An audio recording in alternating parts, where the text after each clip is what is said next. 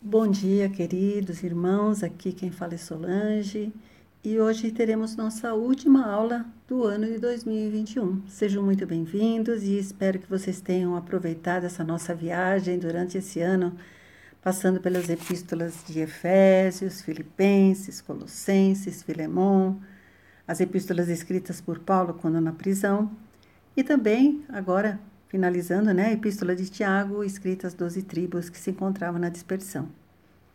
Ou seja, estudamos textos escritos a igrejas e cristãos como nós, que nos desafiam a buscar a unidade do corpo de Cristo e ter uma vida cada vez mais consagrada ao senhorio de Cristo Jesus e com o compromisso de estar sempre atento aos desfavorecidos e cuidar deles, mesmo que com prejuízo pessoal. Foi isso que a gente aprendeu até aqui.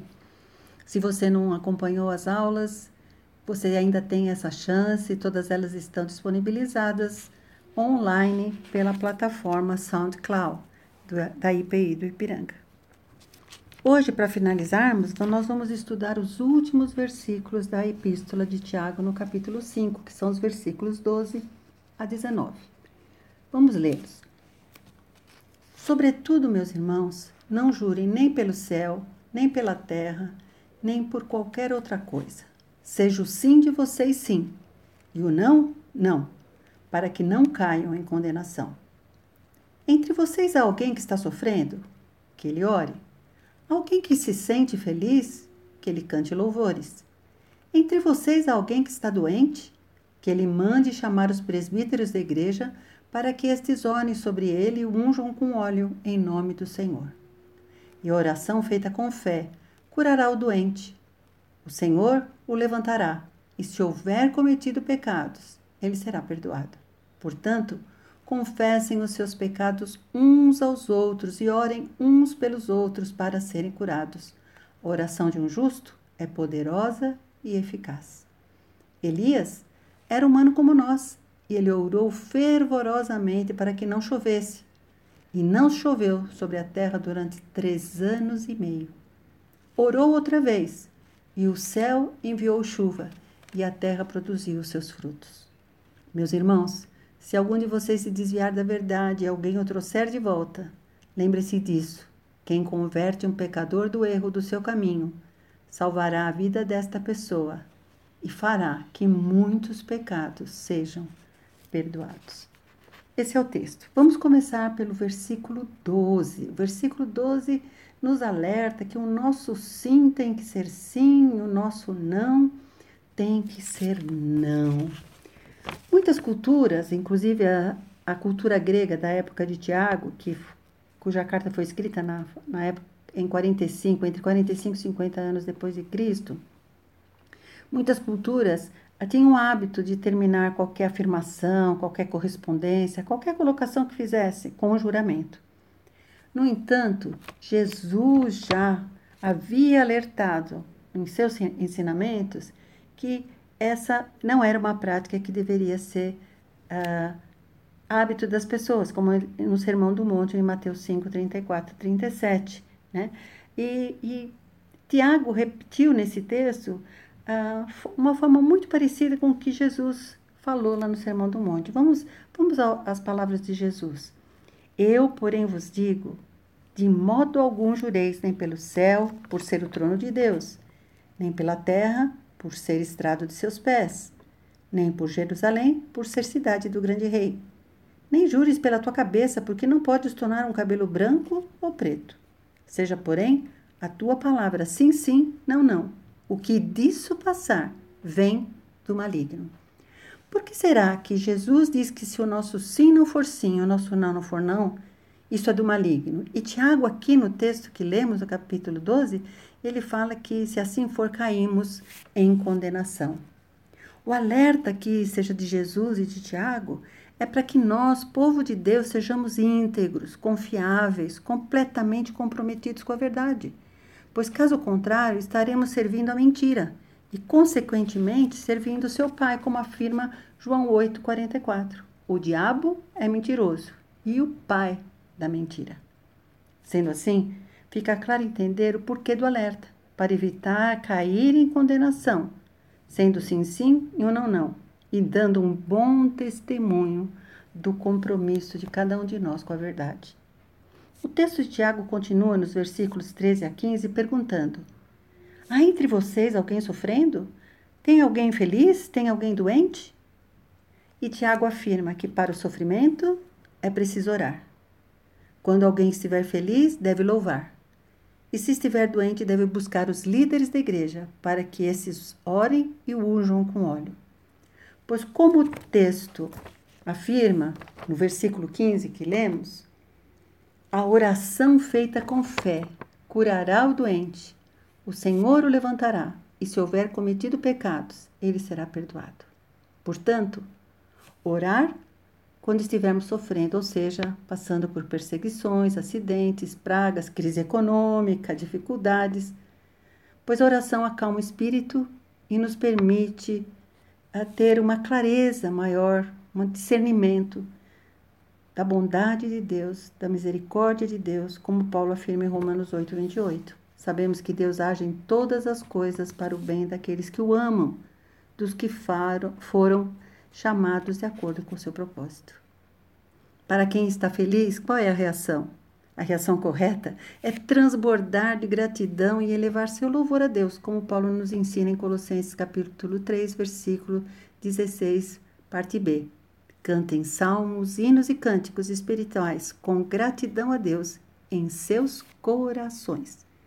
E mais, como nos ensina o Salmo 136, louvai ao Senhor, porque Ele é bom, porque a sua benignidade, dura para sempre.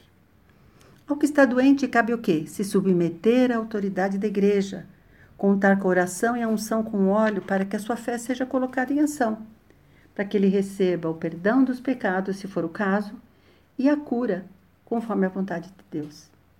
Importante é lembrar que, através do ministério de Jesus, podemos aprender que nem toda doença surge por causa do pecado. Lembre quando Jesus curou o cego de nascença? O que, que ele afirmou? Que nem ele e nem os seus pais haviam pecado, como descrito em João capítulo 9, versículo 3.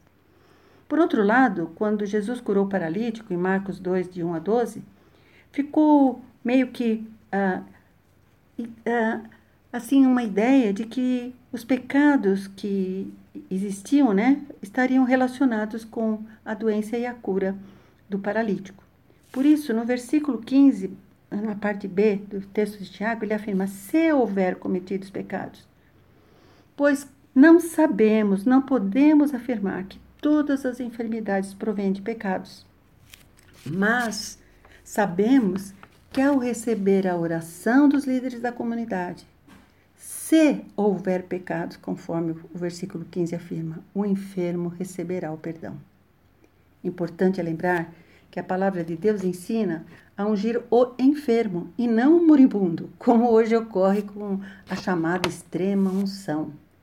O uso do óleo como representativo da unção do Espírito Santo tem o significado de consagração.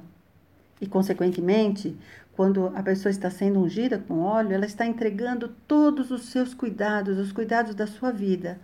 Está entregando tudo àquele, a Deus, né? Na confiança que Deus é bom, misericordioso, como já dissemos. Tiago reforça ainda no versículo 16 que se confessarmos os nossos pecados uns aos outros e orarmos uns pelos outros, seremos curados, porque muito pode ser o efeito oração do justo. Ele usa o exemplo, inclusive, de Elias, que, sendo humano e imperfeito como nós, orou com fervor e parou de chover por três anos e meio. E quando voltou a orar, a chuva voltou. Tiago deixa aqui claro a importância da comunidade, do corpo de Cristo na vida do cristão, pois há uma importância, a importância de estar em comunhão com os irmãos e de poder compartilhar as lutas, orações, para que haja crescimento espiritual, perdão dos pecados e até mesmo a cura das enfermidades.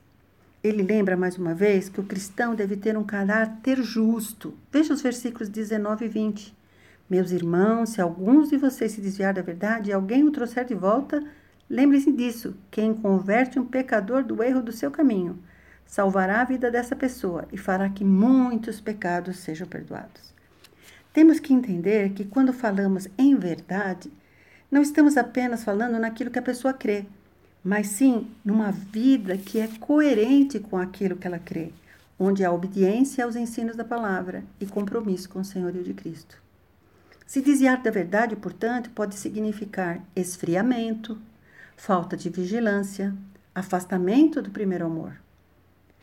Nós, como cristãos, temos que ter cuidado para não nos deixarmos desviar por, e constantemente, né? Temos que ter um cuidado constante, porque ah, o desviar não acontece de uma hora para outra, mas ele vai acontecendo aos poucos, às vezes de forma até imperceptível. Ao se desviar, podemos estar sendo negligentes com nossa vida de santidade. Podemos estar vagando, como ele diz aqui, sem rumo, num caminho errado. Por isso, Tiago fala em trazer de volta aquele irmão que está no caminho errado. Ele ressalta que ao fazer isso, a sua vida está sendo salva, evitando que chegue a uma situação sem volta, como Pedro afirma na carta em 2 Pedro, capítulo 2, versículos 20 a 22 se tendo escapado das contaminações do mundo por meio do conhecimento de nosso Senhor e Salvador Jesus Cristo, encontram-se novamente nelas enredados e por elas dominados, estão em pior estado do que no princípio. Teria sido melhor que não tivessem conhecido o caminho da justiça do que depois de o terem conhecido, voltarem as costas para o santo mandamento que lhes foi transmitido. Por isso, Tiago, Tiago exalta aquele que, como irmão em Cristo, faz diferença na vida de quem se desviou. E afirma que os muitos pecados serão perdoados, pois ao trazê-lo de volta à comunhão do corpo de Cristo, ele volta a estar debaixo do sacrifício eficaz de Cristo na cruz e do amor imensurável de Cristo, que apagará a multidão de pecados que ele possa ter cometido.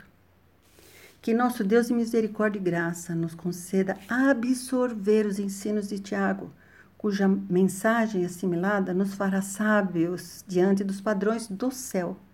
E como afirma o reverendo Shed, um dos autores desse livro que, que acompanhamos, mesmo que um, um, para o mundo o seguir os padrões do céu sejam tolice. Ou seja, que a gente siga os padrões do céu mesmo que ao mundo isso pareça uma tolice. Que estejamos atentos a qualquer sinal de esfriamento para não corrermos o risco de nos desviarmos da verdade e andarmos por caminhos errados. Que Deus nos abençoe ricamente a cada dia.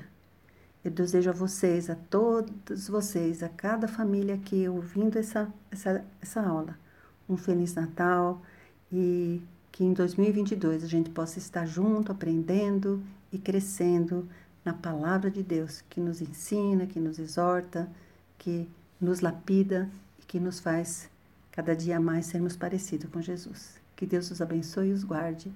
Um ótimo Natal e um ótimo 2022 a todos. Um grande beijo.